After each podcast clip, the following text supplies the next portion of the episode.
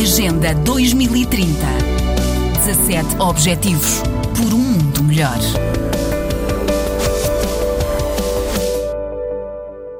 Foi inaugurada esta semana a exposição O Parvo, Desenho Político e Liberdade de Expressão, em São Tomé e Príncipe. São várias as caricaturas que podem ser vistas no átrio da Faculdade de Letras da Universidade de Lisboa, ao lado de exemplares e de textos explicativos sobre esta publicação. Tudo isto era elemento essencial da crítica e da ironia nesta publicação marcante para a sociedade do arquipélago entre 19 1994 e 2019, como destaca o fotógrafo José Chambel, da equipa organizadora. O, o Parlo, para nós, uh, para nós revelou-se assim, de, de, extrema importância, não só para nós, é, é para, para, para o país, porque Uh, afinal de contas, uh, dada a sua, tanto a longevidade, o tipo de atividade que exerceram ao longo de, desde 1994 até 2019, atravessaram vários períodos um bocadinho, alguns complicados, de, tanto da, da política são tomense, de contas saiu-se do partido único para o multipartidarismo, uh, algumas confusões políticas, em algumas instabilidades sociais também, e o Parvo esteve sempre presente com uma, com uma crítica muito, muito forte, muito uh, irónica por vezes e, e, pronto, e a utilização do, do desenho da caricatura expondo algumas fragilidades e algumas críticas que não podiam sair da voz, eh, muitas vezes da, da voz da, das pessoas, do, do, povo, mas espelhavam essa voz, esses sentimentos e, e, e agradavam. Mas eh, para nós nem, não, a questão não é muito focada na, na política, mas na importância que teve o, o desenho o trabalho dos artistas numa uma crítica social e política que nem sempre é fácil em, nos países em que têm democracias, por exemplo, democracias mais maduras. E São Tomé foi um caso, este caso do Parvo, um caso, acho, nós achamos ímpar mesmo. E, e uh, insuficientemente conhecido e reconhecido, consideram?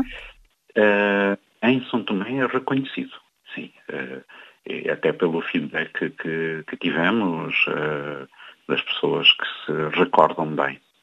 Uh, muitas não abertamente, algumas viam timidamente, porque uh, havia sempre algum, algum receio da própria.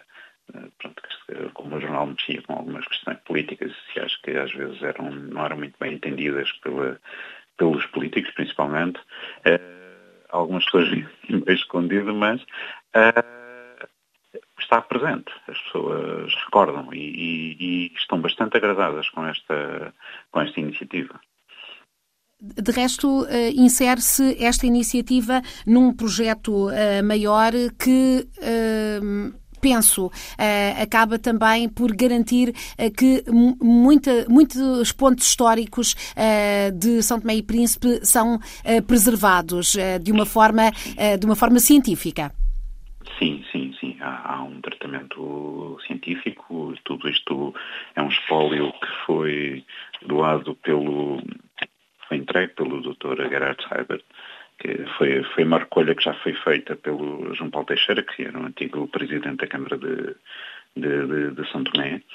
Uh, há muitos mais uh, documentos, além do, do, Parvo, há mais outros jornais, há recortes de jornais, e, e pronto, isto como serviu de base também de estudo para até o próprio Dr. Gerhard Cyber, ele achou por bem entregar a, a, aos Centros de História da, da Universidade de Lisboa. Uh, e foi feito um tratamento científico da doutora Magdalena Chambel, e e pronto, achou-se que seria interessante mostrar-se esta parte mais, mais, mais visível da, da parte do, do, desenho, que também tem a sua importância, é muito interessante, uh, para, para um público. Não ficar apenas só no meio académico, mas mostrar às pessoas uh, o que é que era o, o parvo. José Chambel, da plataforma Cafuca, Associação de Artistas Naturais de São Tomé e Príncipe e da Manga Manga, que organizam com o Centro de História da Universidade de Lisboa esta exposição. Agenda 2030. 17 Objetivos por um mundo melhor.